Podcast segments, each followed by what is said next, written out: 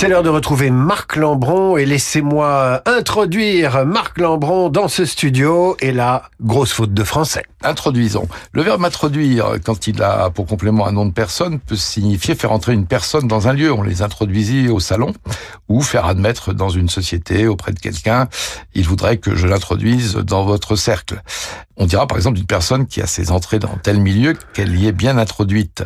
Mais évitons d'ajouter à ces sens celui du faux ami anglais to introduce, qui veut dire présenter.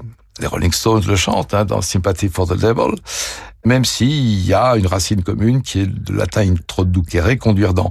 Je m'explique. On dira, elle a présenté son fiancé à ses parents on dira pas, elle a introduit son fiancé à ses parents, ce qui d'ailleurs pourrait prêter à confusion. Donc, présentons-nous, présentons nos amis, mais ne les introduisons pas, ce qui est une faute de français assez équivoque. Tout à fait, c'est un peu chirurgical. Marc Lambron, dire ou ne pas dire, c'est le titre de l'ouvrage d'où vous tirez ces chroniques et c'est paru aux éditions Philippe Ray. Merci Marc. Merci.